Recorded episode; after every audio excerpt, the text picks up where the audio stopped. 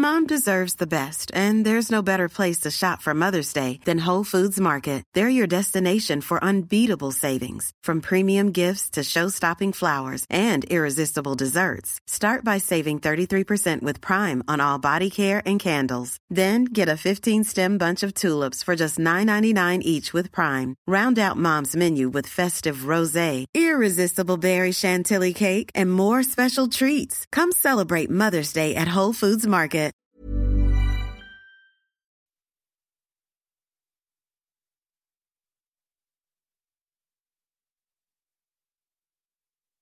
Tsugi, Tsugi, Radio.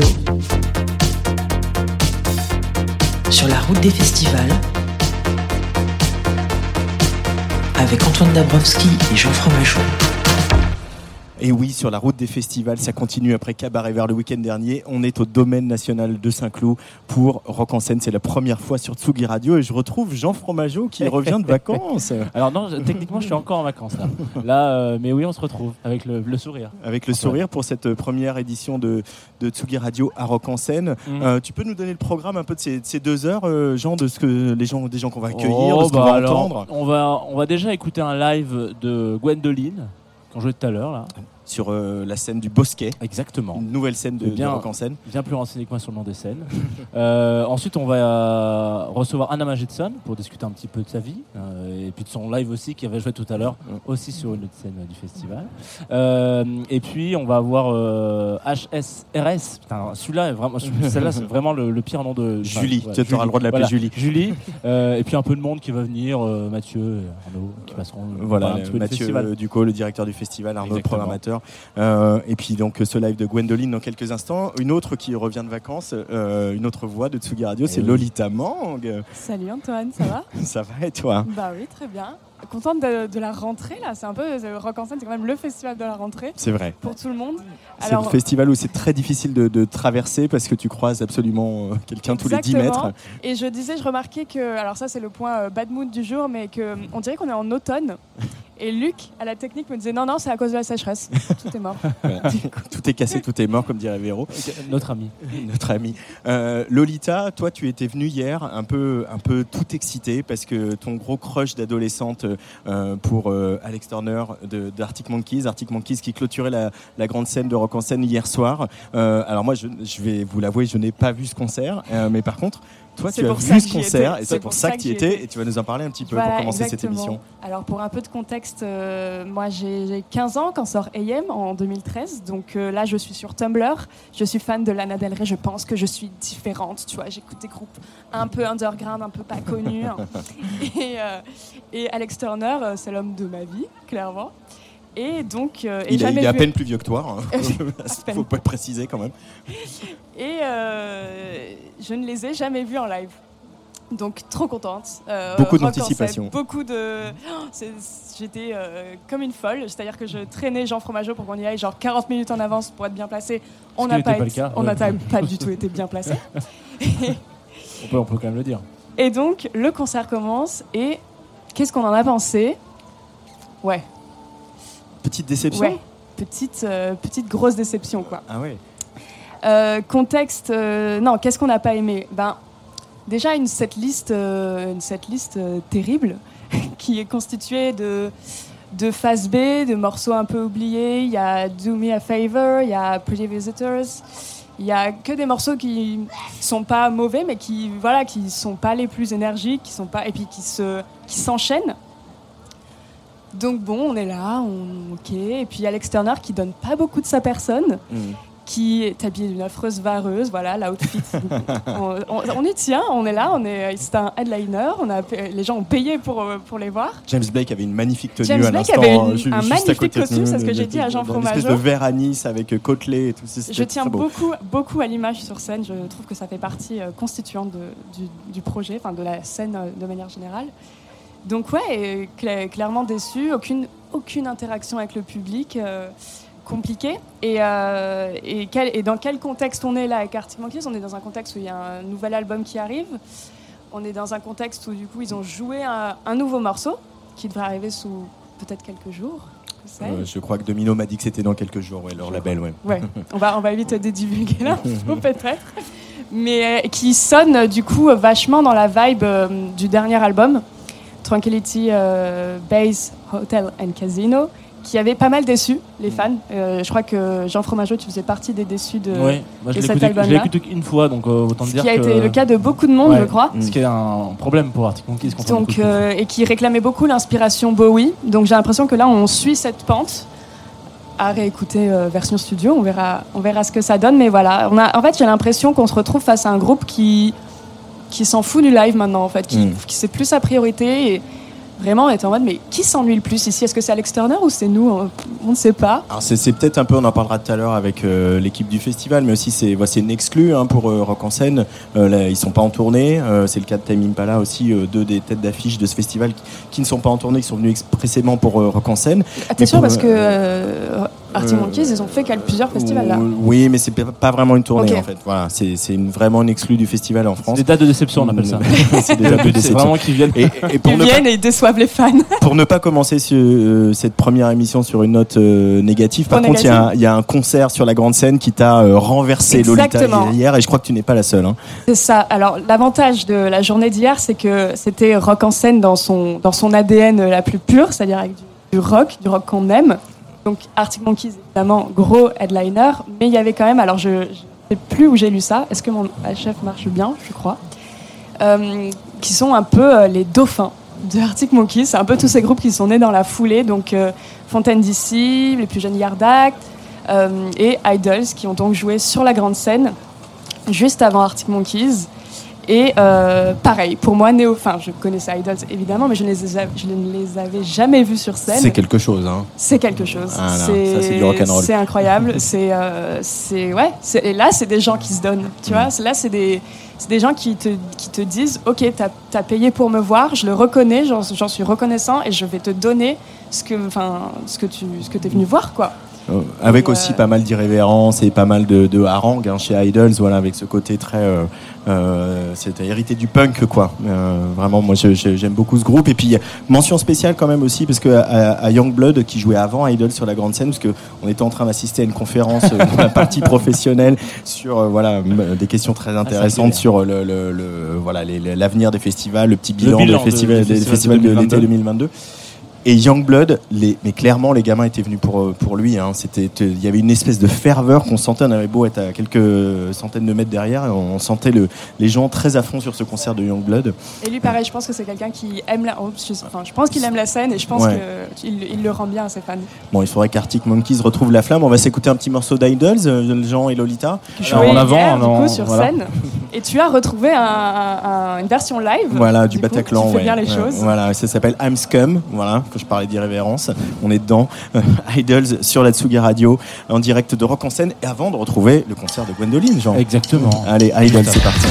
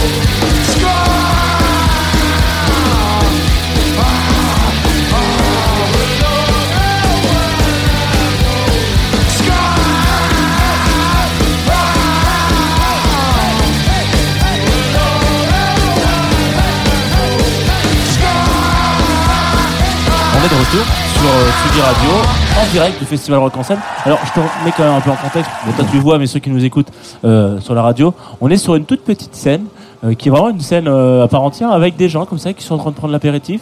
Je pense que vous prenez l'apéritif parce que j'ai pas trop vu de, de cacahuètes ou de trucs comme ça, mais j'ai l'impression que ça chill un max. Euh, c'est un plateau un peu sympa quand même. On est, on- voilà, il y a des chips. Il y a des chips. À droite, à gauche. Euh, ça n'a pas toujours été l'apéritif parce que toi, tout à l'heure, tu étais en concert au moment où je suis arrivé à vélo un peu euh, essoufflé. Ouais, parce que t'es venu de loin à vélo. hein. Alors, on, peut, on peut le dire, euh, voilà, on peut, on peut rajouter de la pommade si on veut, mais oui. Bravo, bravo, je te félicite, je suis venu en métro. Euh, et oui, parce que j'ai terminé le concert, parce que c'est euh, avec une des sensations hein, de cette saison de festival, euh, le spleen tapageur du duo breton Gwendoline. On les a vus partout, hein, de Morlaix à Laval, en passant par La Rochelle, Lille, Dijon, l'Aigle ou Lyon. Le punk rock, avec leur punk rock désenchanté, euh, qui est issu de cet album qui s'appelle Après ces gobelets, quand même un des meilleurs titres d'album Ouais. de, de la saison. Euh, un, un punk rock qui vire carrément au cri de ralliement hein, pour, pour la jeunesse d'une époque assez flippante. Euh, il faut bien le dire. Un cri de ralliement qu'on hurle. Euh, ah bah ils sont là Un cri de Ils ralliement, ils ils sont, juste là les garçons. c'est beau. Et ça, c'est la magie des Ah, mais ça, festivals, c'est la- voilà. c'est la magie dingue, du direct. voilà, c'est beau. Je suis en train de parler d'eux. en train de bitcher sur des gens et ils sont juste à côté. et- non, Pierre et Mika avec Flo leur manager voilà qu'est-ce que du coup je suis complètement perdu moi et voilà je voulais dire qu'un cri de ralliement voilà parce qu'on crie on hurle en levant le poing ce qu'ils ont fait tout à l'heure en pogotant sur le tube Audi RTT il n'était pas 8h du matin euh, mais il était 15h45 Ils n'ont- on n'était pas au PMU mais sur la scène du Bosquet de scène ici au domaine national de Saint-Cloud Gwendoline en live sur Tsugi Radio. Euh, tout de suite les garçons et sur tsugiradio.fr allez Gwendoline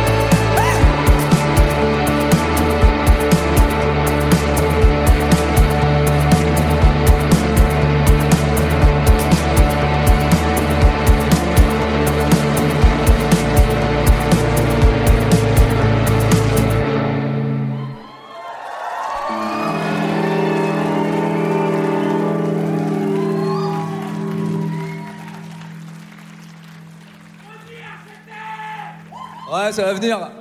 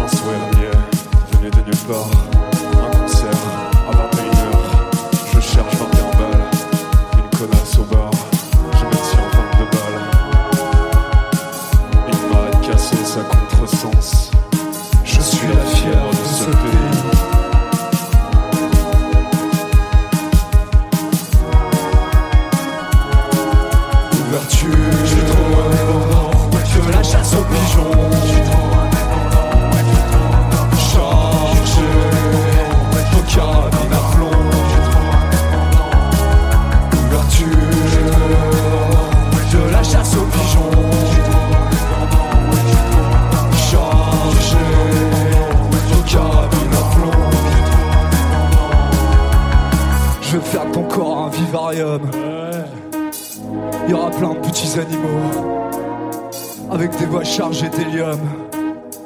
On paiera pour visiter le zoo. Je pourrais faire des chicots en or avec ta Rolex à 1000 euros. Et sans trop faire d'efforts, m'amuser à crucifier ta Merco.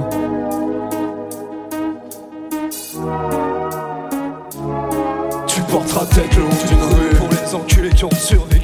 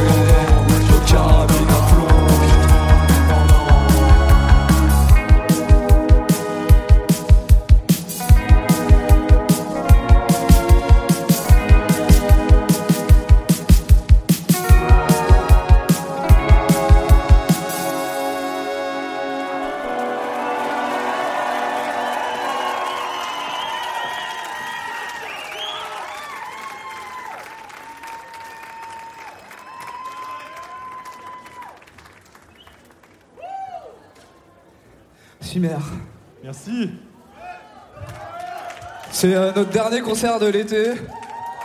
Ça fait bien plaisir de finir là. C'était assez ouf, c'était la première fois qu'on faisait autant de concerts dans notre vie. Il y a Howard qui est là, on voudrait les remercier, notre super tourneur. C'était trop bien. Et bah on reviendra.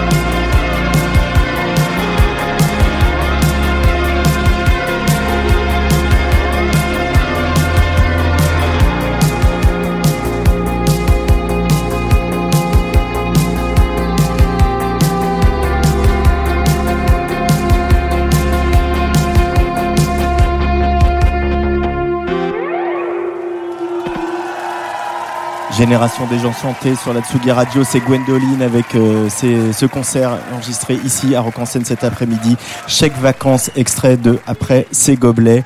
Euh, le président a, a, annoncé la fin de l'abondance. Voici donc la fin du monde, version Gwendoline sur Tsugi Radio encore pour quelques minutes.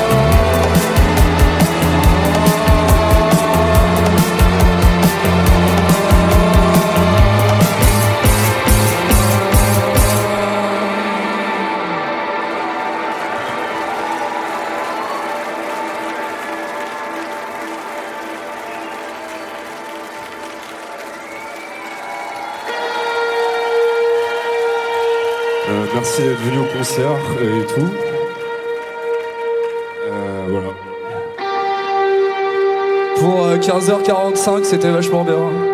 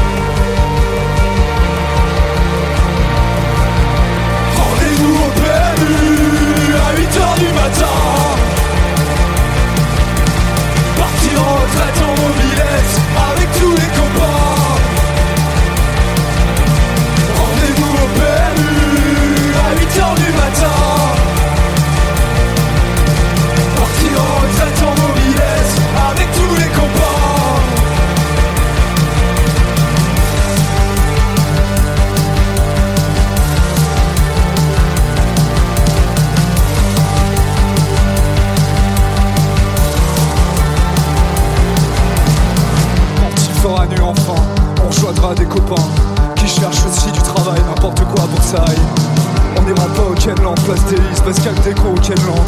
On préfère à boire du pastis dans des verres volés au Kenland. Puis en offrir aux inconnus, façon Robin des bois déchus, calés sous les éclairages de Noël sur les marches fraternelles. À regarder les gogoles s'embrouiller. Ouais, gros, tu vas mal. La vie c'est dur, putain.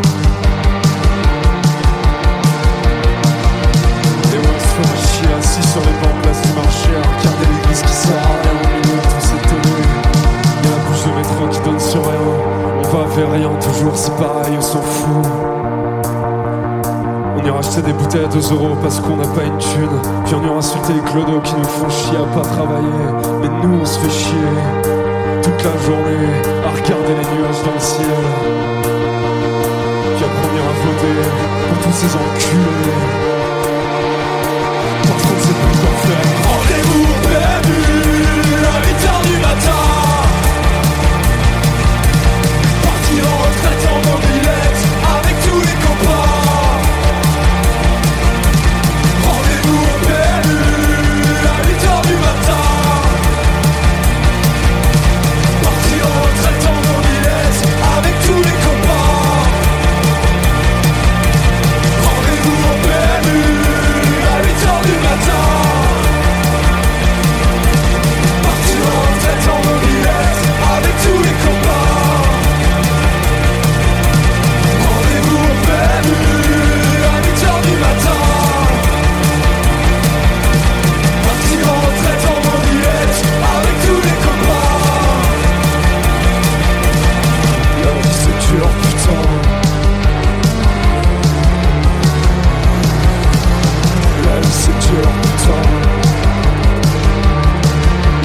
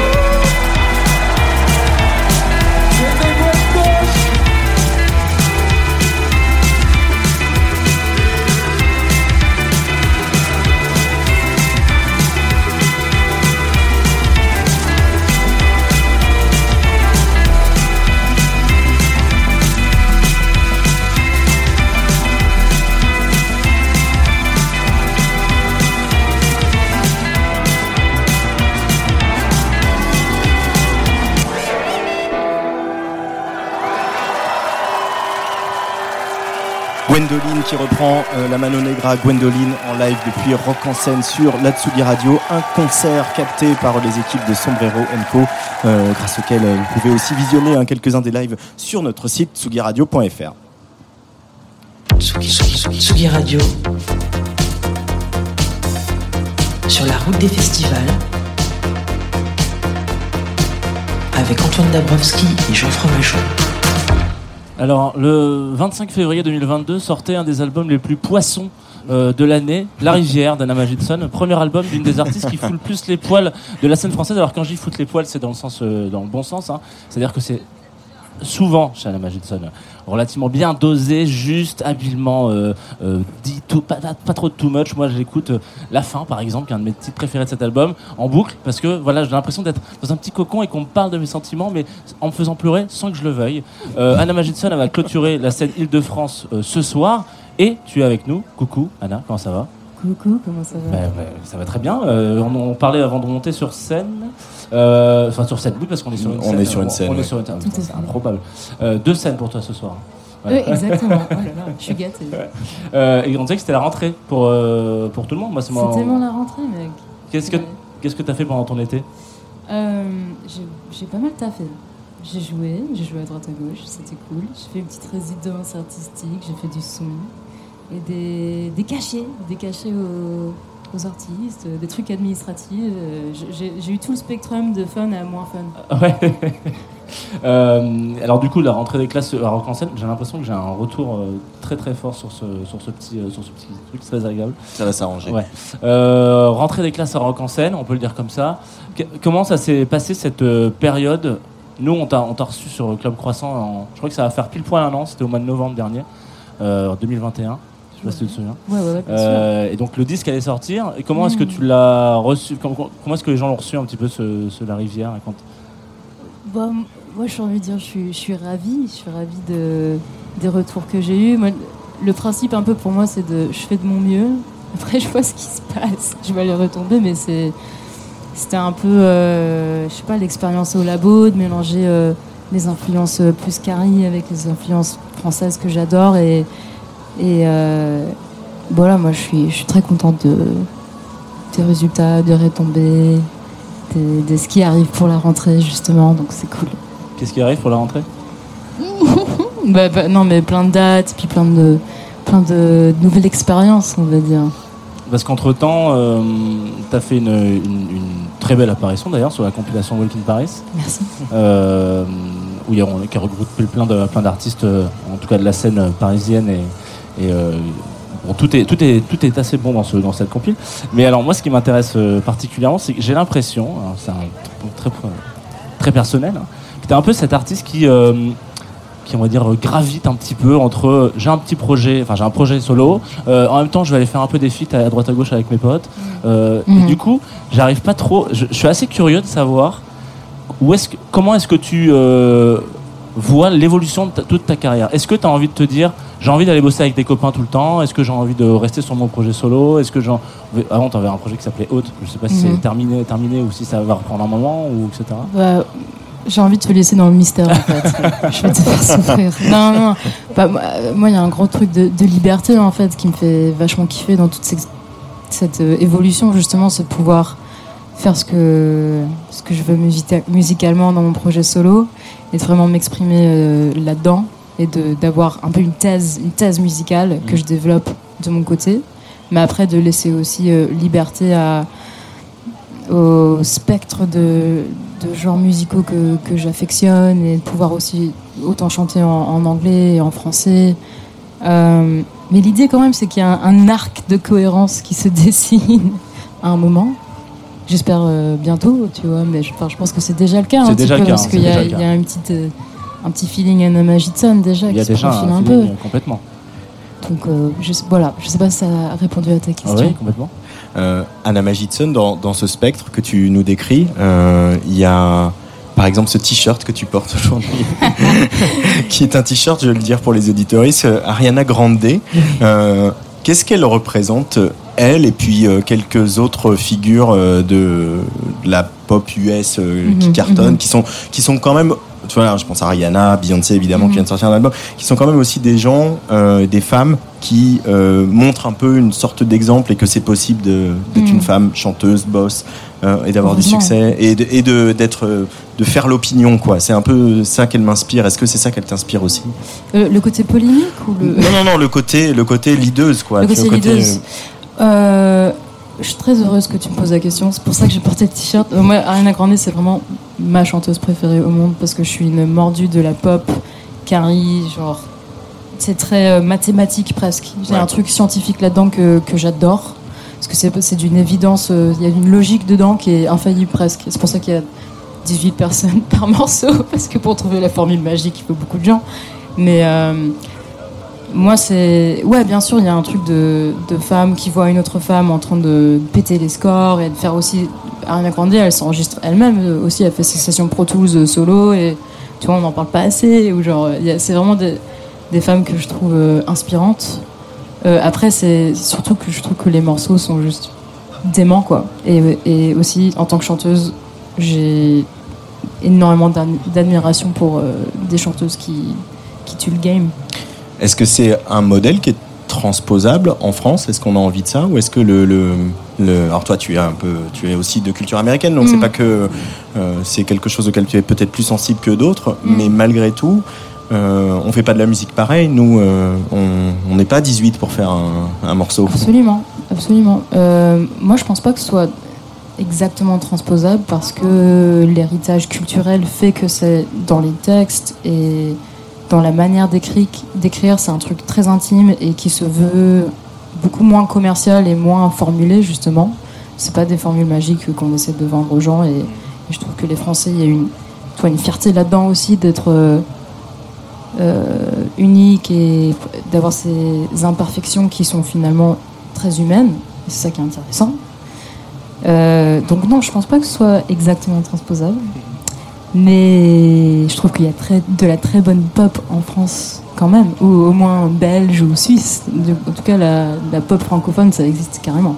Tu penses à qui quand tu dis ça? Je, hmm, je pense à, en vrai, euh, même Angèle, euh, il y a des titres, euh, enfin avec Tristan Salvati à la prod, moi je trouve qu'il y a des titres où c'est des, bangers quoi. Tu peux pas, genre ne pas, euh, genre même Bruxelles je t'aime, t'es là genre, ok, t'es obligé de te le prendre au moins un minimum. Et euh, mais aussi euh, des trucs comme Aya Nakamura où c'est vraiment, c'est des tubes internationaux. Mm. Surtout Aya Nakamura qui a écouté énormément Ouais, ouais, aux States aussi quoi. Enfin il y a des trucs indéniables.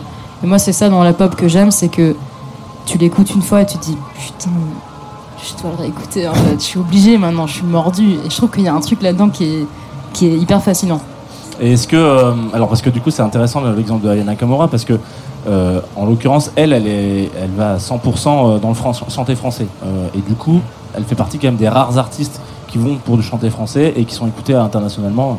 Si on oublie euh, Charles Aznavour, quoi. Enfin, en gros, mais genre euh, de manière générale, c'est quand même assez rare. Toi, tu as eu quand même une grosse transition euh, pour cet album-là où, tu t'es dit, ok, moi maintenant, j'ai envie de chanter en français, À en fait. fond.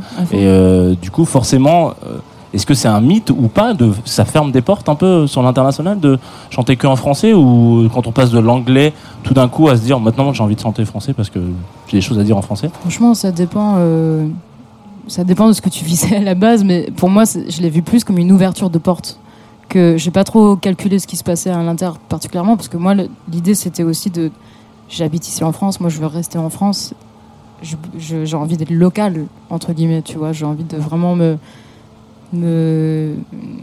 d'aller dans la culture française euh, à fond et tu vois je pense que c'est aussi ma crise identitaire qui parle parfois tu vois. Je, suis toujours le, le cul entre deux chaises donc euh, je voilà je fais pas mal de, va-et-vient mais il y a aussi quand même un, un amour euh, à l'étranger de la langue française qui est, qui est très présent. C'est juste ça dépend euh, ça dépend où quoi. C'est pas partout euh, bien sûr mais c'est ça- il existe carrément. Euh, pour revenir sur Ayana Nakamura, euh, elle invente aussi un peu la langue. Ça, ça, c'est un truc qui est très agréable, enfin, plaisant avec elle, c'est qu'elle elle joue avec cette langue justement. à fond Ça, c'est quelque chose que tu pourrais faire, toi, euh, dans l'écriture. Bah, moi, j'ai l'impression de déjà le faire parce que des fois, j'écris des textes en français et il y a des prods après qui me disent Mais Anna, ça c'est trop pas. Enfin, tu peux pas dire ça en français. Genre, il y, a une- erreur de conjugaison ou de grammaire qui est, qui est pas. Enfin, tu peux pas faire ça. Et je suis là, genre, ouais, mais mec, genre, la mélodie, elle fait comme ça, tu vois. Je peux pas ne pas. Puis moi, moi, je fais beaucoup de, de genre de. Tu sais, je glisse pas mal entre les voyelles et les consonances. Donc finalement, pour moi, c'est un peu mon propre langage et, j'aimerais bien que ce soit accepté tel quel, comme Aya. Mais tu vois, c'est le truc. est- le français, c'est hyper littéraire, contrairement à, l'anglais et l'espagnol qui est très phonétique. Donc forcément, il y a des raccourcis que que moi j'aime bien prendre pour que ça glisse un peu plus, quoi. Il y avait euh, pendant le confinement et un petit peu, euh, un petit peu, un petit peu après aussi quand même pas mal. Il y a, eu un- une sorte de rassemblement, en tout cas, une espèce de d'allumette qui a été allumée sur la scène jazz euh, à, à Paris et en France, euh, notamment avec le producteur euh, Crayon qui a fait ça. Je crois que tu étais assez- relativement présente. Moi, je l'ai reçu a- dans une autre Mhm. émission où il m'a dit que c'est toi qui lançais toutes les sessions avec euh, une vrai. une chanson en particulier euh, dont j'ai oublié le nom. Ça, c'est pas bien du tout. Hein. Faut pas faire ça. Euh, en l'occurrence, moi, je suis assez sensible à cette euh, à Mm. cette allumette de, de, de jazz qu'on allume euh, en, en France, qui s'allume un peu partout en, en ce moment, euh, que ça soit de Strasbourg à Lyon, etc. Mhm. Et on en avait discuté avec euh, un autre euh, projet qui est du coup strasbourgeois pour le coup, euh, qui s'appelle Émile Londonien et qui disait euh, en France on a on a un souci parce que quand on compare un peu ce qui s'est passé euh, par exemple euh, en, Angleterre, en, en l'occurrence sur la scène de jazz de Londres en l'occurrence, il y a eu un lieu, il y a eu des gens qui se sont retrouvés, des studios, etc. Et il y a une scène qui a émergé de ça parce que les gens ont un lieu pour se retrouver, ils ont un lieu pour créer ensemble et du coup euh, il y a des trucs incroyables qui sont sortis, que ça soit des draps collectifs, etc. Et qui ont redonné, insufflé un petit peu cette cette cette nou- nouvelle respiration à la scène jazz dans le monde, on peut dire comme ça. Toi, du coup, tu as participé à ça, ce qui était une, très belle, enfin, comment dire, une, très belle émulsion euh, euh, pour mon petit côté euh, cuisinier de la scène jazz. Est-ce que tu as l'impression que ça, ça a pris, il y a un truc qui a marché et qui a déroulé un peu du, du câble sur le sur le, jazz en France et que là les gens se disent ok on a envie de créer un nouveau truc ou pas du tout? Parce que j'ai pas trop l'impression de ressentir cette euh, cette vibe là dans ce qu'a- dans, dans son dernier album par exemple j'ai pas trop l'impression de ressentir des bases de jazz en l'occurrence sur ces trucs là pourtant c'est un peu de ton ADN aussi Carrément. Euh, moi, personnellement, c'est un truc que j'ai grave envie de développer. ouais C'est une mission euh, qui est en cours. Je pense que c'est pas moi qui a- enfin c'est pas que moi qui a cette ambition, c'est clairement. dans que clairement les, les soirées Coco Jazz Club de Crayon ont contribué à ça parce que c'était trop intéressant d'avoir un, un, un espèce de pont qui s'est créé entre la scène un peu pop dont moi je fais partie et euh, son coloc qui est du coup un super pianiste de jazz euh, Bastien Prison. Euh, et un peu tous ses potes euh, c'est du, du Duc des Lombards quoi. Ouais, c'était trop bien. Moi je, je viens de cette culture là donc j'étais en j'étais en, en extase de pouvoir euh, faire partie du, du crossover un peu mais il faut que la, cette communauté là se solidifie et, qu'elle- et peut-être qu'elle s'ouvre un peu je sais pas parce qu'on en discu- discutait Mm. justement avec Crayon et il disait que Mm. il y avait un problème chez les jazzeux Mm.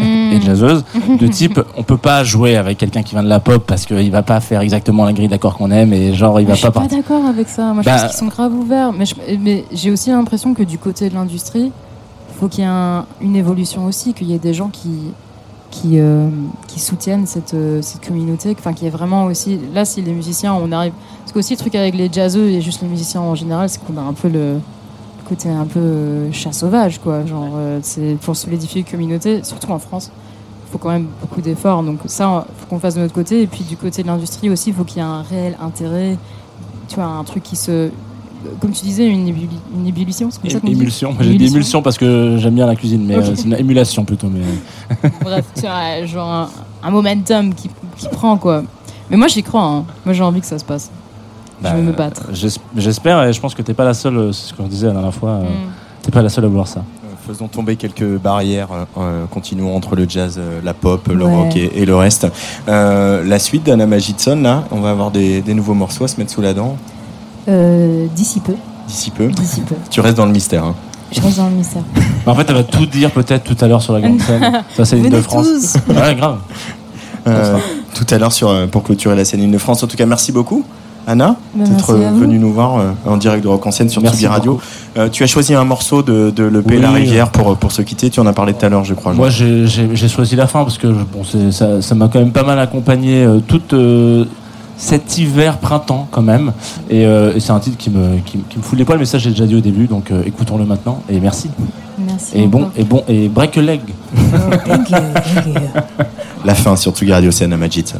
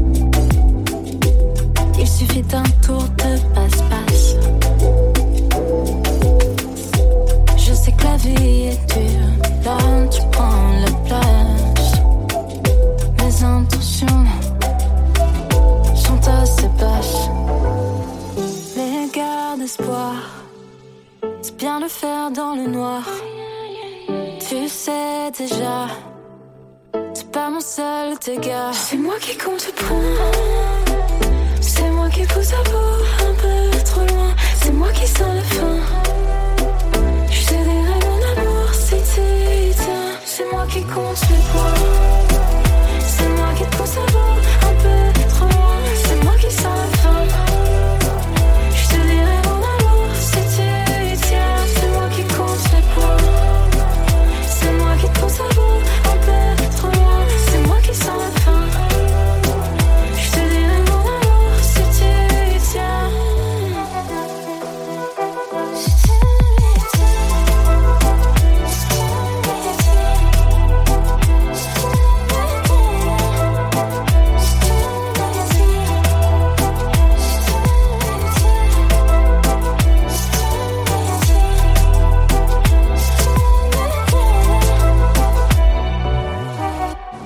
Anna Magidson sur la Tsugi Radio en direct de Rock en scène. On, on est euh, sur la scène Let's Talk, sur une scène où on, on se pose comme ça. Il y a des, il y a des transats, il y a des petites barques aussi, euh, des coussins dans l'herbe. Jean Exactement. on, on est face au public euh, de Rock en scène qui vient se poser entre deux concerts ici. Faudrait qu'on vienne l'année prochaine avec des petites, euh, des petites chandelles. Je, je pense que ça- il pourrait vraiment y avoir des petites lumières comme ça qui clignotent un peu partout, ça serait très beau. et, et on reçoit euh, deux des hommes qui ont imaginé euh, un peu cette édition 2022 de Rock en scène, euh, qui sont à la tête de, de cette grande équipe de Rock en scène. Mathieu Ducot, le directeur de Rock en scène. Salut Mathieu. Bonjour. Et euh, Arnaud Merseman, euh, le programmateur. Bravo, ouais, merci. Bonjour. Je suis bien sorti sur. Bonsoir, euh, ouais, c'est bien, bien prononcé. ouais. Euh, évidemment, beaucoup d'attentes après euh, après trois ans. Euh, quelques flashs, quelques images de l'arrivée des festivaliers euh, euh, hier, euh, Mathieu, quand vous avez ouvert les portes, quand euh, les scènes ont commencé à se remplir, etc. Qu'est-ce que tu retiens de, de cette première journée? Alors, je retiens premièrement que j'étais pas tout à fait à l'heure.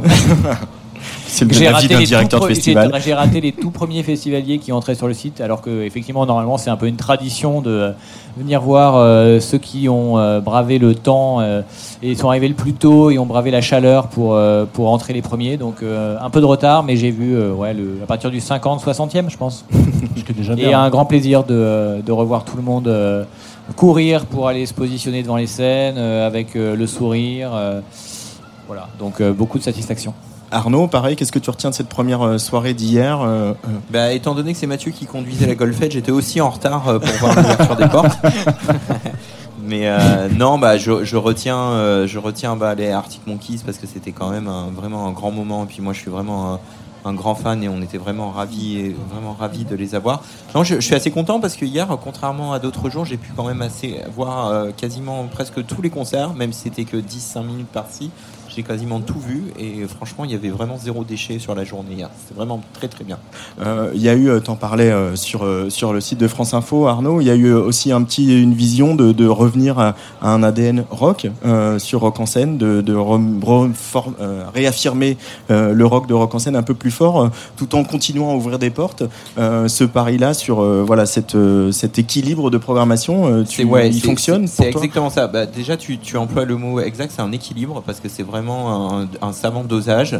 Euh, on sait qu'on a un public très exigeant, pour le moins qu'on puisse dire. Euh, Il s'exprime, en tout cas. Ouais, qui s'exprime. Et euh, on essaye de, de- de faire au mieux tout en gardant, euh, en gardant un peu l'historique du festival, mais en ouvrant un peu aussi à toutes les musiques. Alors c'est vraiment un savant dosage jusqu'où on peut aller, jusqu'où on ne peut pas aller et tout, parce que on sait que si on fait un faux pas trop dans un sens ou trop dans l'autre, euh, on va nous tomber dessus assez rapidement. Parce que c'est bien parce qu'on a un public engagé et attaché au festival. Donc, euh, Euh, et puis il y, a y a un peu des exclusivités quand même. voilà, Arctic Monkeys évidemment, Kraftwerk qui est quand même pas là souvent et pas souvent en festival, qui vont jouer dans quelques minutes ici sur la grande scène. C'est ça aussi Rock en scène. La force de ce festival, c'est de proposer des shows. On a tous des souvenirs. J'ai des souvenirs de Björk, j'ai des souvenirs de Radiohead, etc. On a tous des souvenirs de, de groupes énormes qui ont joué ici. voilà, quelques stations de métro de là où on habite quand on est parisien, quoi.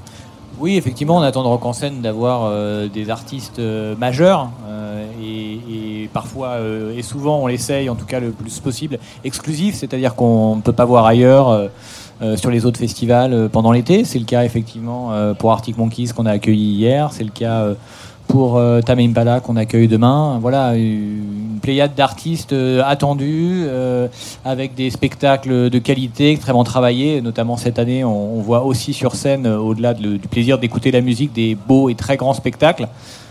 Stromae qu'on verra dimanche, je crois, nous fera pas mentir. Donc euh, tout ça, c'est effectivement euh, une bonne partie de l'expérience qu'on essaie de proposer à Rock en scène.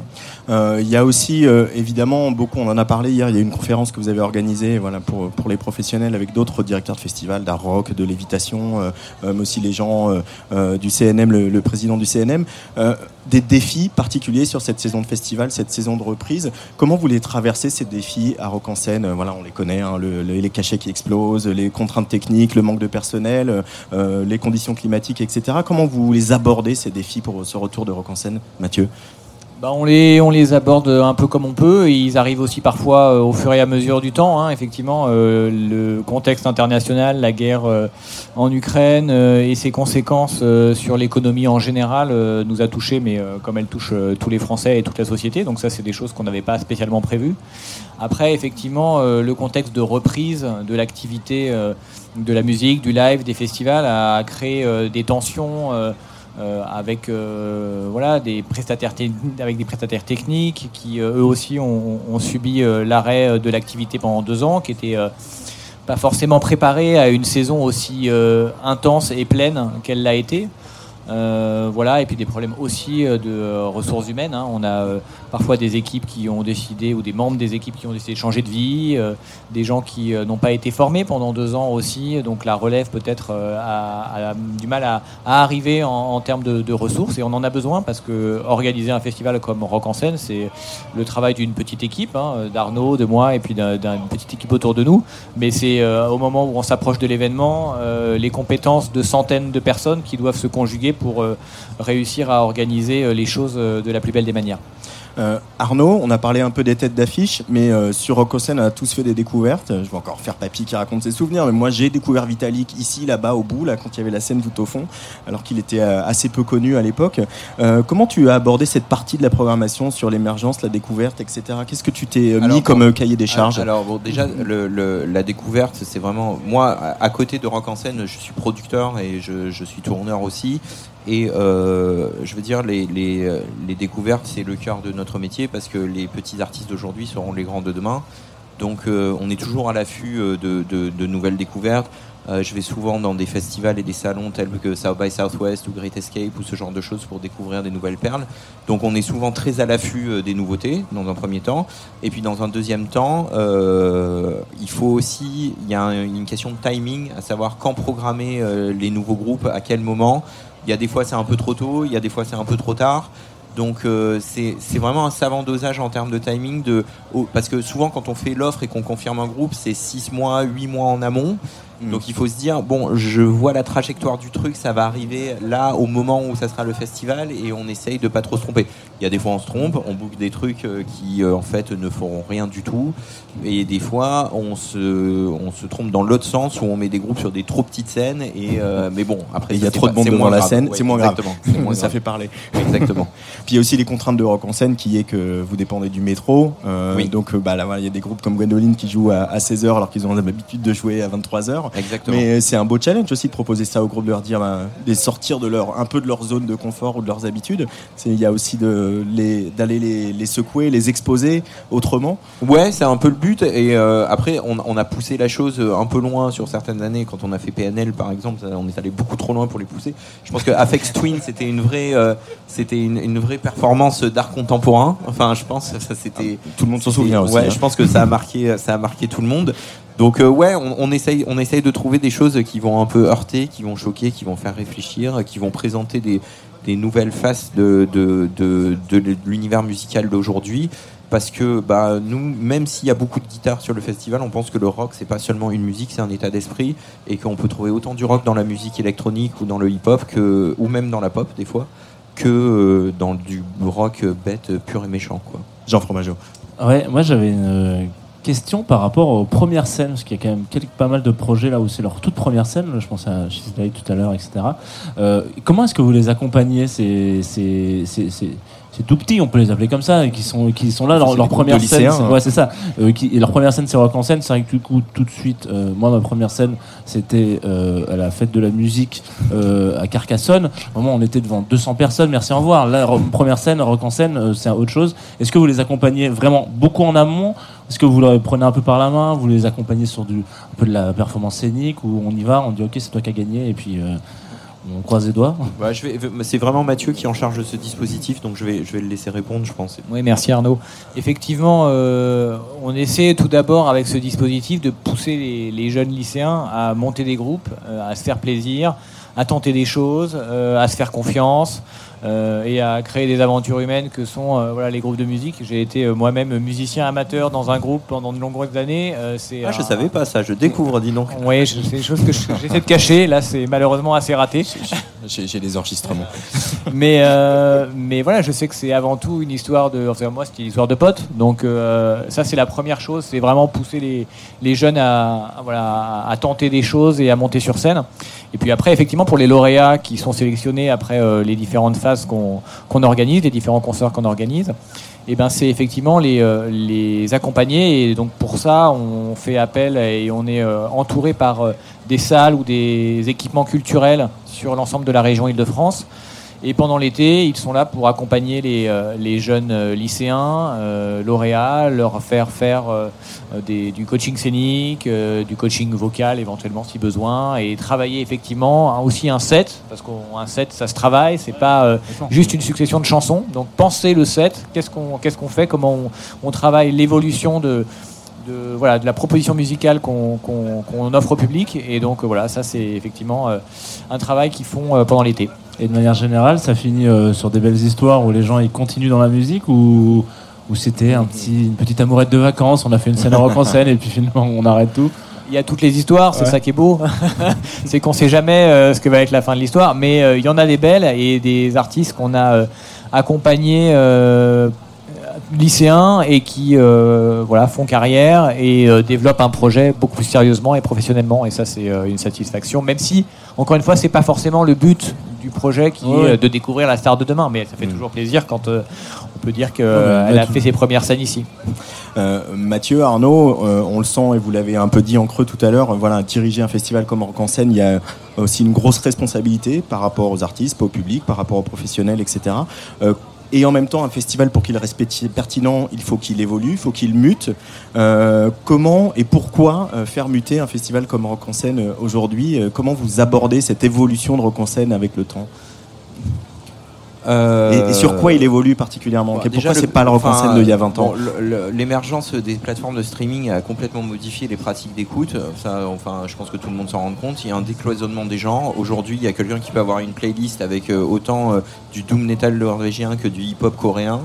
Donc, euh, il faut qu'on prenne en compte le fait qu'il y a les silos entre les entre les styles musicaux sont sont, sont en train de tomber. Ça n'existe plus. Donc euh, nous, on veut vraiment, on veut vraiment encore une fois refléter un petit peu euh, l'étendue de l'univers musical aujourd'hui et, et retrouver cet esprit rock partout. Donc, il faut qu'on garde euh, une part d'ADN euh, du, festival qui est, le rock parce qu'il s'est bâti sur ça. Mais en même temps, comme je disais tout à l'heure, il faut un savant dosage d'ouverture, mais sans aller trop loin et en allant chercher un peu dans tous les styles musicaux. Il y a aussi des évolutions par rapport à l'accueil du public. Euh, Mathieu, euh, comment vous abordez ça vous? Oui, il y a euh, des évolutions par rapport à l'accueil du public, évidemment. On essaie tous les, tous toutes, les, toutes les éditions de, de faire en sorte que l'expérience festivalier soit la plus euh, riche euh, et agréable possible. Donc c'est effectivement l'accueil, euh, c'est la manière dont on va proposer aussi une restauration diversifiée, des propositions de boissons diversifiées aussi pour voilà, tous les goûts de nos festivaliers. Et puis c'est aussi proposer des contenus différents au-delà de ce qui se passe sur les scènes et, euh, et, du- et des- de la programmation musicale. Et donc euh, là où on est aujourd'hui, Mm. euh, la scène Talks Mm. qui accueille le studio de Tsugi Radio, on est un bon exemple voilà, de, de contenu un peu, un peu diversifié où on vient aborder des thématiques diverses et variées avec euh, des, euh, des, des- des artistes, des intellectuels, des activistes qui viennent parler de sujets euh, qui nous semblent importants et qui nous semblent aussi importants de partager avec le public. Et puis il y a aussi nos, nos camarades de Libération qui étaient sur cette scène cet après-midi.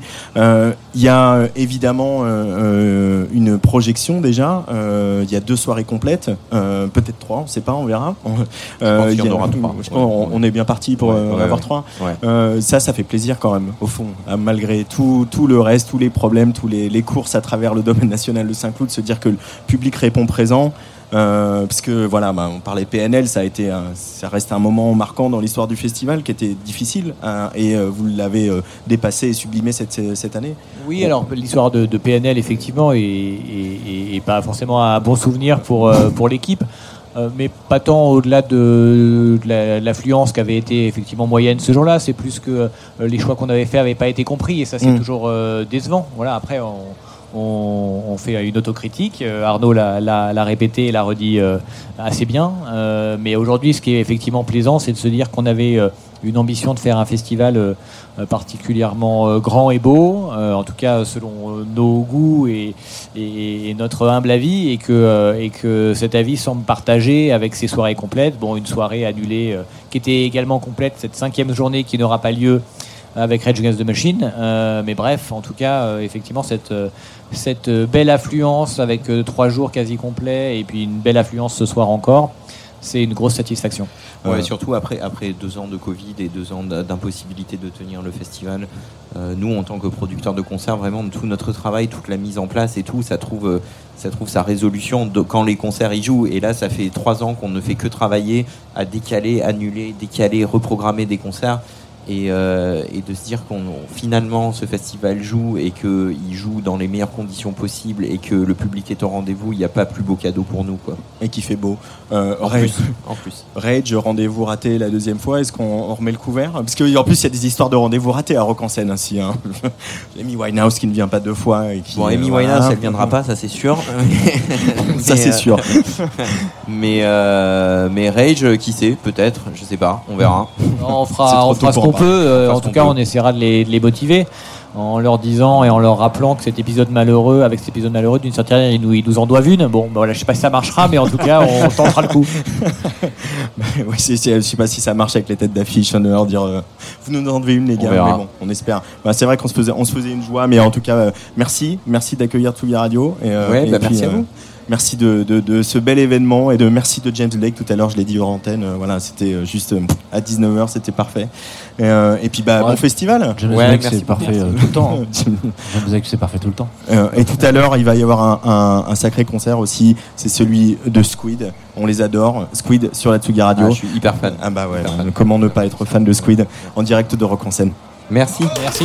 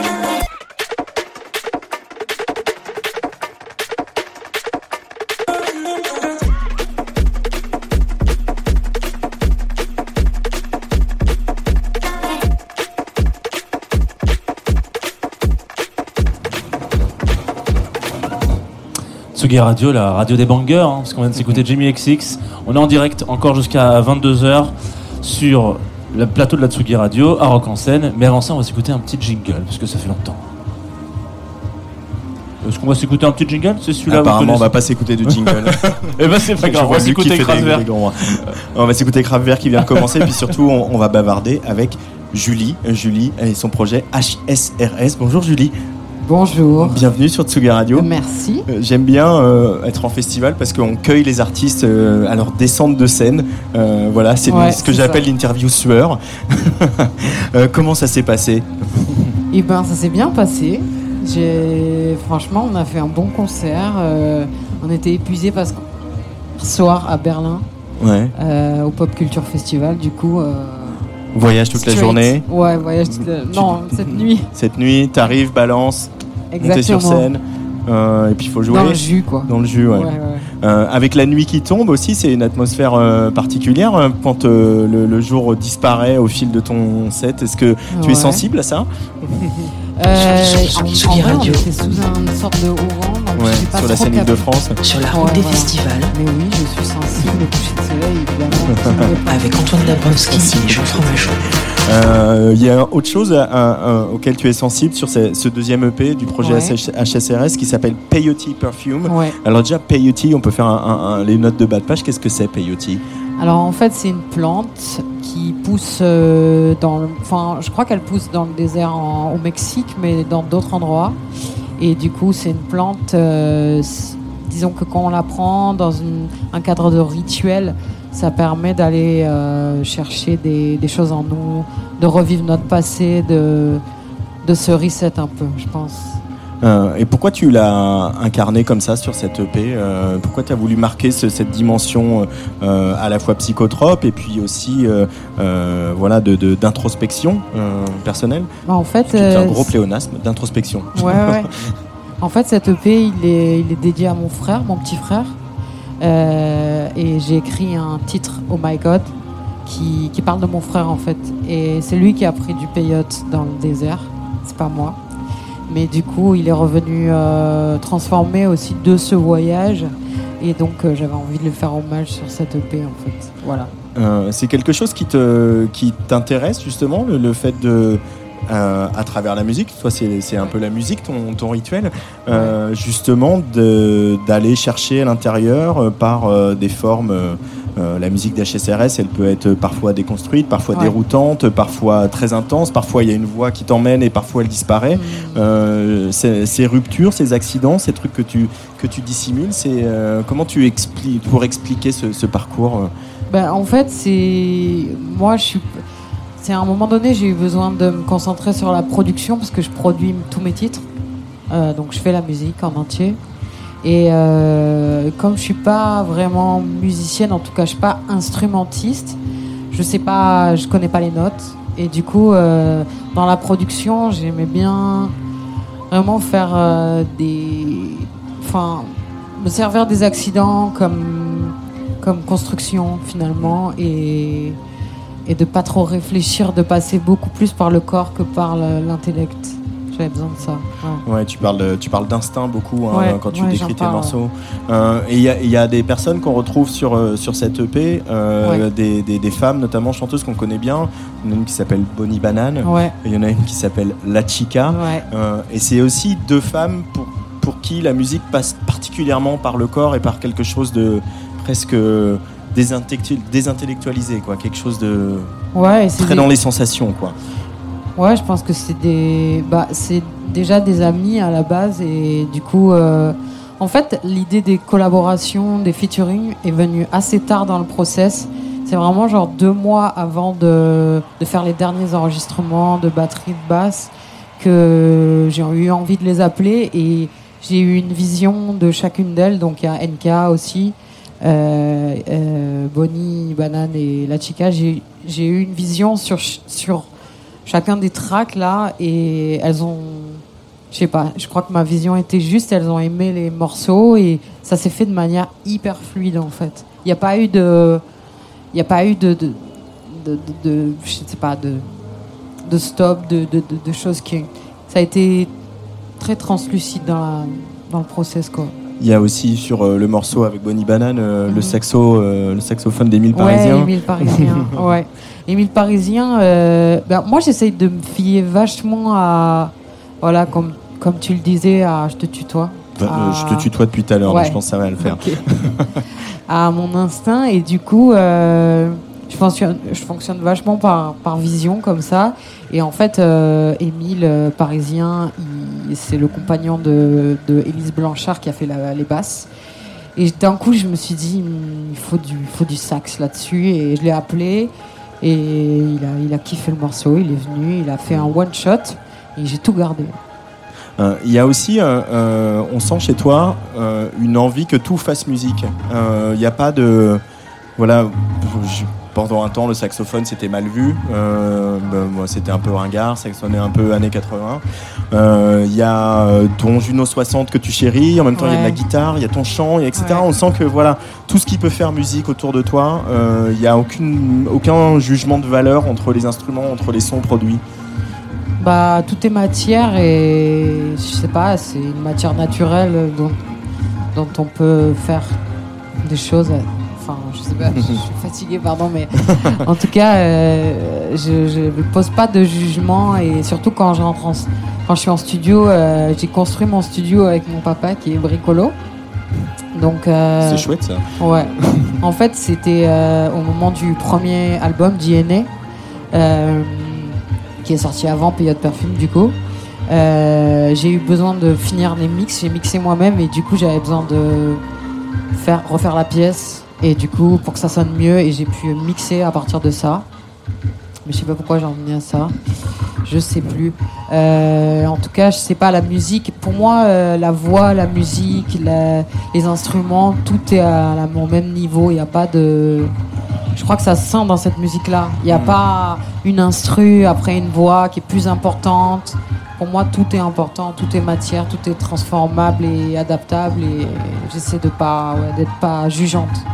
Euh, faire de la musique, écrire des chansons, pour toi, euh, HSRS, c'est un moyen aussi de, de, de faire la paix avec euh, toutes, tes, toutes tes pulsions, toutes, tes, toutes les personnalités nombreuses que vous êtes à l'intérieur, etc. On sent qu'il y a Ouais. y, a du conflit, un peu, y a un- ça vient d'un endroit où il y a un peu de conflit. Quoi. Pour moi, il n'y a pas de conflit, mais j'ai mis du temps. Euh, j'ai 38 ans et j'ai mis du temps à, à accepter et à accueillir toutes les pièces de, de mon puzzle interne. Et euh, on va faire les notes de bas de page aussi, parce que c'est la première interview. HSRS, ça veut dire High Self Reset Ouais. System. D'où ça t'est venu En fait, c'est au moment où je suis partie pour, euh, pour faire. euh, Il y a un court une sorte de clip court métrage qui est sorti sur Baka, je sais pas si vous l'avez vu. Et en fait, je suis partie avec Anna Rosselin au Cameroun parce que j'étais partie deux ans avant au Cameroun pour faire un, reset après euh, Bessa, mon autre projet qui s'est terminé en 2017. Et, euh, et c'est à ce moment-là, en fait, euh, j'avais pas encore de nom et c'est Anna qui m'a dit, j'avais cette chanson HSRS qui était déjà là, sur euh, le choix qu'on peut remettre dans la vie, sur ce qu'on a envie de garder ou pas, de, des mécanismes ou des mécanismes familiaux. Euh, et donc, en fait, on peut refaire ce choix et à partir de là, créer un nouveau soi, en fait à tout moment, enfin chaque jour est là pour qu'on puisse créer un nouveau soi. Et du coup, euh, ça symbolise ça en fait. C'est toujours se remémorer que chaque jour est un moyen d'être nouveau. C'est beau ce que tu dis. Chaque jour un moyen d'être nouveau. J'avoue que ça Ouais. me plaît pas mal. Euh, on parle de tout ça et à côté de nous, il y a, y a Kraftwerk qui vient de commencer Ouais. son concert. Je vais te laisser aller les voir un peu parce que je vais te laisser y aller. Qu'est-ce que justement, ah eux, ils sont un peu euh, à l'opposé de tout ce que tu racontes. On n'est pas Ouais. sur l'instinct, on est sur quelque chose de très construit. On est, on est dans le sensoriel, mais euh, c'est quelque chose de construit, de réfléchi, de méticuleux. Et en même temps, pour ceux qui, celles qui ont eu la chance de les voir sur scène, Ouais. euh, il y a aussi beaucoup d'émotions, parfois de la tendresse. Il y a Mm. des choses assez incroyables qui se passent dans un concert de Kraftwerk. Euh, petit commentaire personnel. Qu'est-ce qu'ils représentent pour toi, euh, ces, ces quatre Allemands qui, euh, Ben- dont tout le casting a changé quasiment, hein, d'ailleurs. Ça, c'est ouf, ça. Ouais, ouais, ouais. Bah, déjà, je les ai jamais vus en live, donc euh, voilà. Promis, j'ai- c'est la dernière j'ai question. trop envie d'y aller.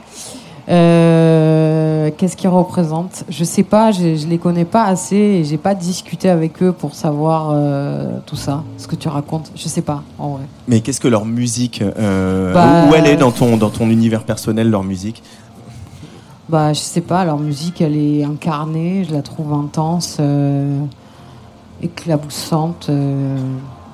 ça m'inspire, quoi. Je... C'est organique en même temps. J'aime beaucoup l'organique, j'aime beaucoup le hardware. Moi, je bosse beaucoup en hardware. Je trouve ça. En fait, ça résonne, c'est plein d'harmonique, c'est plein de délicatesse et en même temps de, de puissance. Ça me parle, quoi. Voilà. Euh, bon, maintenant, on va peut-être pleurer un petit peu parce qu'on va écouter Les Oignons avec Ah euh, ouais. Bonnie Banane et euh, Émile au saxophone. Ouais. Merci beaucoup, HSRS. On te laisse filer avec Jean Yes. pour aller voir un peu, un peu ce, petit, ce petit événement. Que là, ils sont vraiment à côté de nous. hein. Ils Ouais, sont je sais, je 50 sens. mètres derrière nous. Allez, Les Oignons sur Tsugi Radio en direct de. Rock en scène. Luc, c'est quand tu veux.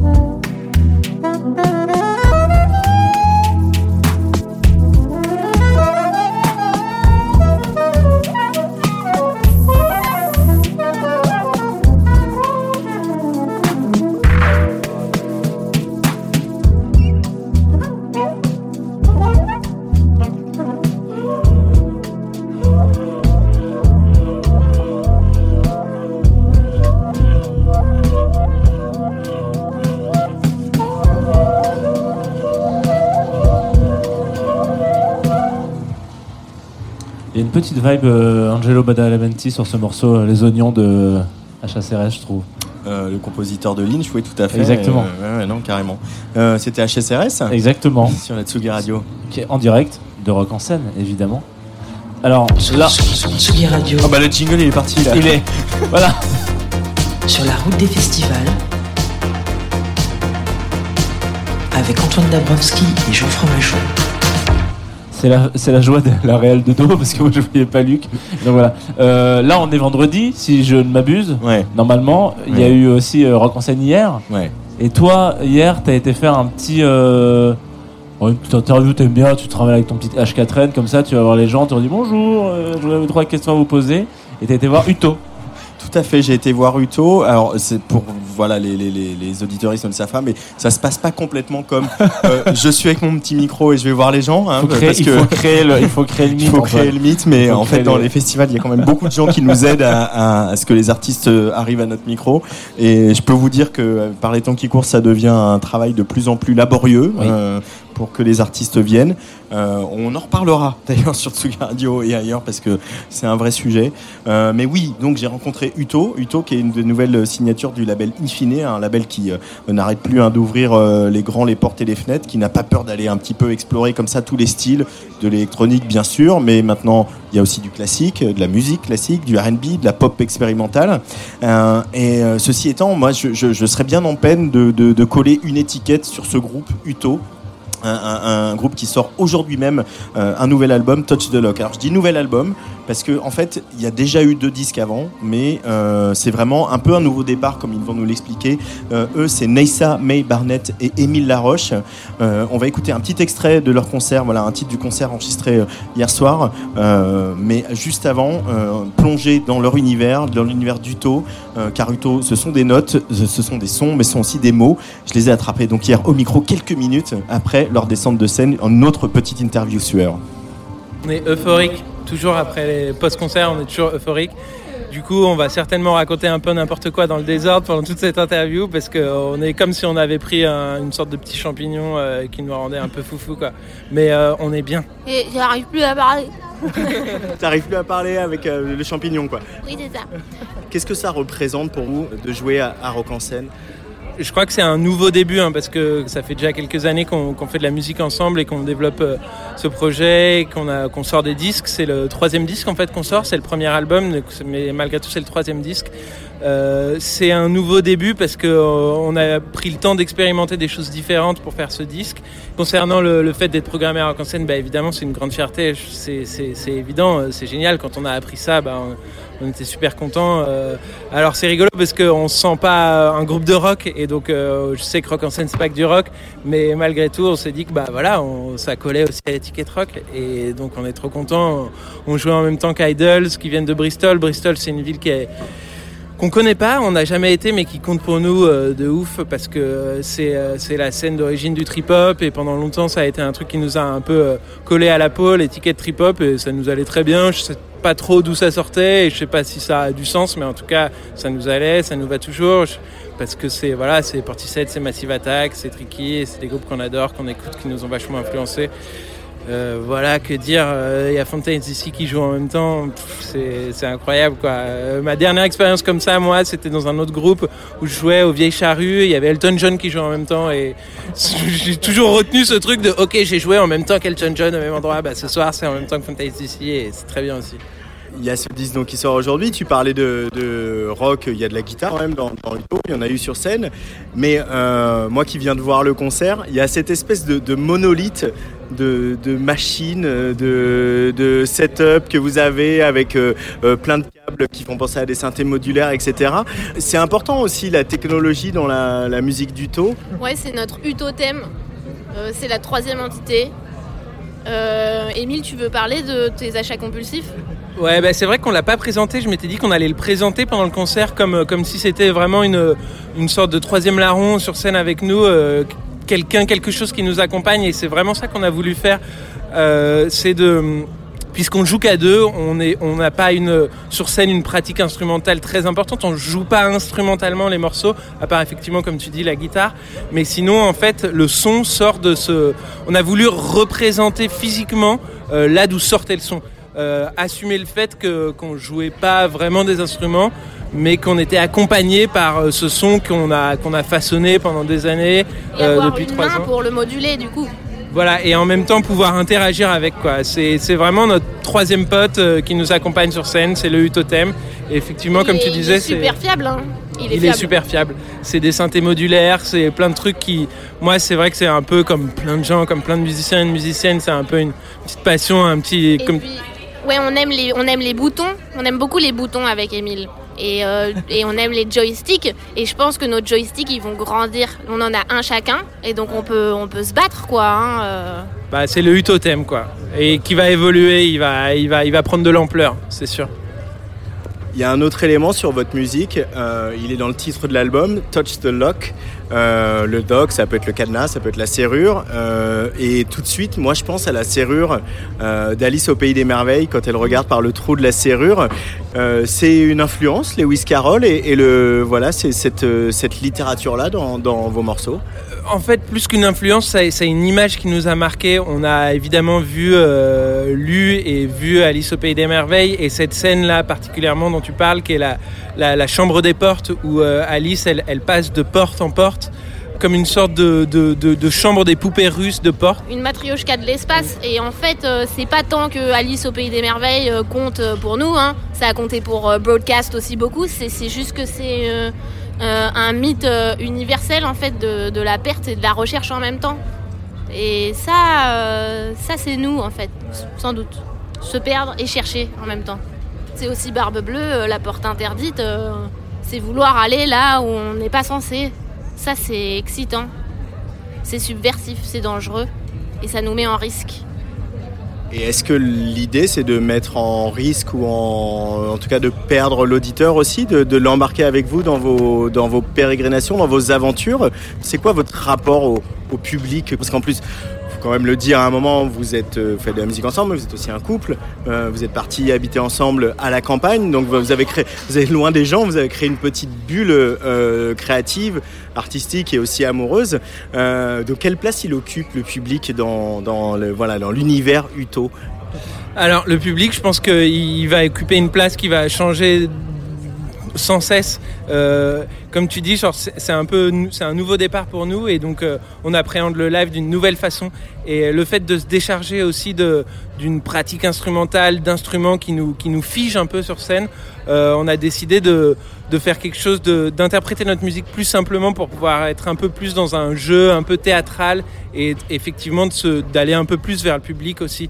Euh, ce, live, on l'a vraiment pensé. euh, c'est marrant parce qu'on nous dit souvent qu'on a l'impression qu'on est dans notre bulle sur scène et en même temps, euh, nous, on a, on a vraiment envie d'aller accrocher le public. quoi. Je pense que quand on fait de la musique, on pense peu au public et je crois que c'est plus sain comme ça. Euh, on y pense euh, quand on l'adapte pour le live. C'est très abstrait un public. Après, il y a les super fans, il y a ceux qui viennent à chaque fois et ceux-là, ils ont des visages, ils ont leur histoire et on les connaît et on les aime tendrement. Mais sinon, ça reste euh, effectivement un travail en cours. euh, Ouais, et je pense que d'ailleurs, à chaque, à chaque nouveau concert, et je pense que ce sera sans cesse comme ça, c'est toujours une anxiété un peu de savoir qui sera ce public. Qu'est-ce qui va, comment il va réagir à chaque morceau, comment, et du coup, comment ça va nous faire euh, réagir, nous, c'est c'est toujours un peu un truc nouveau. Quoi. Il y a ce truc, du coup, on a parlé de matériel, de cette- ce troisième bonhomme qui est votre monolithe, euh, votre, votre euh, utothème, euh, comme vous l'appelez. Effectivement, toi, tu, euh, Émile, tu, tu achètes du matériel compulsivement. Et à la fois, il y a, on sent qu'il y a une envie quand même de concilier votre côté nerd et votre côté presque, c'est pas péjoratif, mais un peu autiste. Vois, je parlais de bulle tout à l'heure et l'énergie du live. Parce que ce à quoi on vient d'assister ici à Rock en scène, c'est un live où vous transpirez, où vous regardez les gens, où vous n'êtes pas dans le shoegaze, vous n'êtes pas en train de, kiffer sur vos filtres que vous ouvrez, que vous fermez. Justement, ce curseur, comment on le place entre le goût de la nerderie et le goût de la sueur du concert? Eh ben, c'est marrant parce que je crois que pendant jusqu'il n'y a pas très longtemps, on était encore dans ce, dans à cet endroit-là dont tu parles du côté un peu nerd, shoegaze, à pas trop regarder le public et à être un peu, euh, un qui est un peu une barrière entre nous et le public. Et c'est un peu, c'est anecdotique et donc c'est une anecdote. Mais il y a quelques mois, on a fait un concert où, euh, pour la première fois, j'ai mis des, j'ai mis des habits. Je me suis habillé de façon particulière, peu importe comment, on s'en fout. Mais je me suis, j'ai mis une sorte de, de, peau, de peau de concert.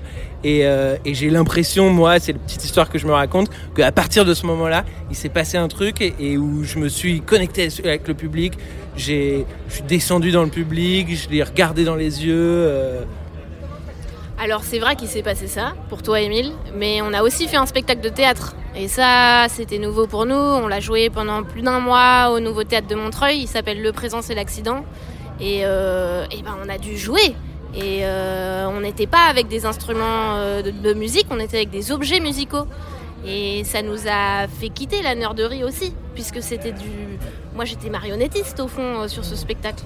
Je crois que ça a beaucoup joué aussi dans notre façon d'incarner les sons, de les incarner vraiment. Il y a aussi le chant, euh, et ton chant notamment, euh, Neissa.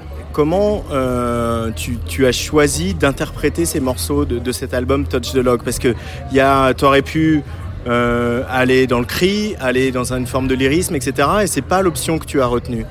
C'est quoi l'option que j'ai retenue? Quelque chose d'assez précis, d'assez euh, pre- presque tenu et presque un petit peu froid, euh, et que finalement la chaleur, euh, c'est mon ressenti hein, d'auditeur, mais la chaleur et l'intention et l'interprétation passent aussi beaucoup dans les, arrangements et le chant, il, est là pour comme une espèce de ligne claire, comme on dirait en bande dessinée. Bah, c'est mon analyse, hein, tu m'as demandé une analyse, je te la donne. Est-ce que, est-ce que, je me trompe? C'est pas quelque chose euh, auquel j'ai pensé euh, conceptuellement avant d'écrire. euh, et j'ai même pas. Enfin, on a fait un morceau euh, l'un après l'autre. hein, donc, euh, mais, euh, mais je voulais euh, me rapprocher d'un flux de conscience. Et dans le flux de conscience, on n'a pas ces intentions chaudes, froides. On a cette espèce de voix qui tourne, qui est circulaire, qui est entêtante, qui a un mantra et qui nous fait chier hein, souvent, hein, qui nous empêche de dormir. Et c'est ça que je voulais chanter. C'était cette voix. Pour finir, il y a une métaphore que vous donnez euh, souvent tous les deux, c'est de comparer vos morceaux à, un programme de machine à laver. On va vous la sortir longtemps, hein, je suis désolé, hein, mais du coup, c'est pas commun comme métaphore. Qu'est-ce qu'il y a dans le programme d'une machine à laver qui se rapproche euh, d'une structure de morceaux de, du taux sur cet album Touch the Lock? Alors, juste pour préciser, ce, ce concept dont on a parlé tout à l'heure pendant le concert, dont tu parles de ce concept de morceau machine à laver, il est valable pour nous euh, quand même sur deux morceaux particulièrement dans le disque et ça, ça ne vaut pas pour tous les morceaux. C'est pour les morceaux This New Phase et euh, le morceau Souvent Parfois. Et c'est des morceaux qu'en fait, on a, encore une fois, comme dit c'est pas- on l'a pas pensé de cette façon-là. Ça s'est un peu fait de cette façon-là, comme beaucoup de choses, euh, comme beaucoup de nos morceaux, beaucoup de choses dans la vie. Et c'est des morceaux qui, très, très concrètement, en fait, où la- on a mis la voix en boucle. Comme euh, Naïssa, elle parlait de mantra, de prière. Et euh, c'est c'est un truc qu'on a fait dans ces deux morceaux où on a des phrases que chante Naïssa, on les a mis en boucle et on les a fait se répéter. Et euh, en s'amplifiant, en, en redescendant, en, essayant de créer toute une sorte de chemin, euh, comme un chemin de montagne de relief euh, au travers de cette répétition. Et ça nous a fait penser très concrètement à, à- à un cycle de machine à laver qui tourne sans cesse, mais dans lequel il y a aussi des moments de pause et des moments où ça s'accélère, des moments où ça s'arrête, des moments où ça se vide, des moments où ça sèche, et à la fin, euh, tu ouvres la porte et tu récupères ton linge propre. Mais c'est pas uniquement propre à nous. On a, c'est pas sorti encore, mais, mais on travaille sur euh, sur une série de, de podcasts et un des thèmes c'est machine à laver et on n'a aucun de nos morceaux euh, dans ce dans cette playlist. hein. donc euh, voilà, il y a plein d'aspects possibles de la machine à laver en musique. Il y a le morceau de Sonic Youth, Washing Machine. Merci beaucoup Uto, parce qu'on va donner aux, aux auditeuristes un petit avant-goût, un petit extrait de ce concert qu'on vient d'entendre ici à Rock en scène euh, en direct sur Tsugi Radio. Merci, à bientôt. Merci beaucoup. Merci beaucoup. Ça s'appelle Uto. Le prochain morceau s'appelle Souvent Parfois.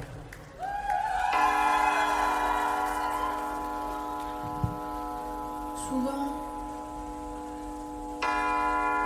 je pense qu'il faudrait que je lui dise, parce que c'est important. Mais je le fais pas. Mais j'y pense, hein. J'y pense souvent, enfin parfois, quoi. C'est bien déjà d'y penser, non? On n'est pas obligé de le faire. J'y pense. Un petit peu. Beaucoup. Souvent. Souvent. Souvent,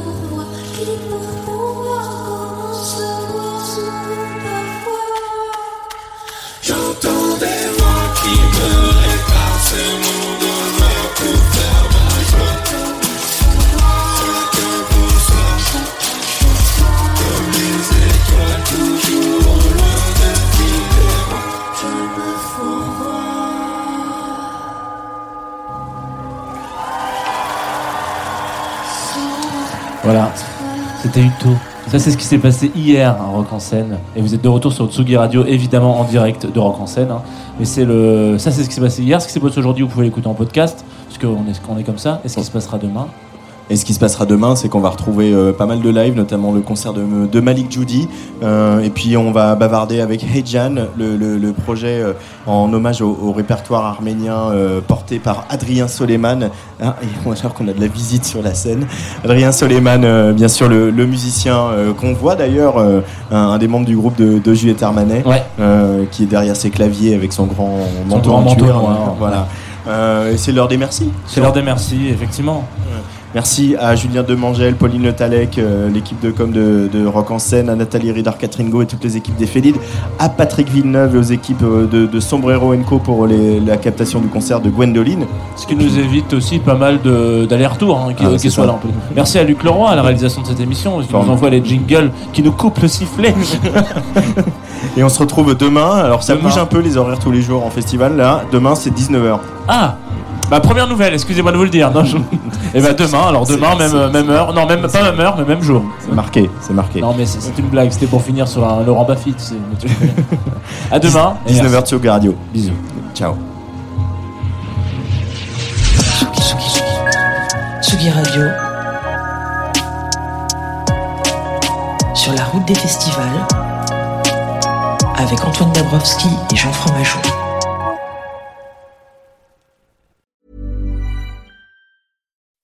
When you make decisions for your company, you look for the no brainers. If you have a lot of mailing to do, stamps.com is the ultimate no brainer. Use the stamps.com mobile app to mail everything you need to keep your business running with up to 89% off USPS and UPS. Make the same no brainer decision as over 1 million other businesses with stamps.com. Use code PROGRAM for a special offer. That's stamps.com code PROGRAM.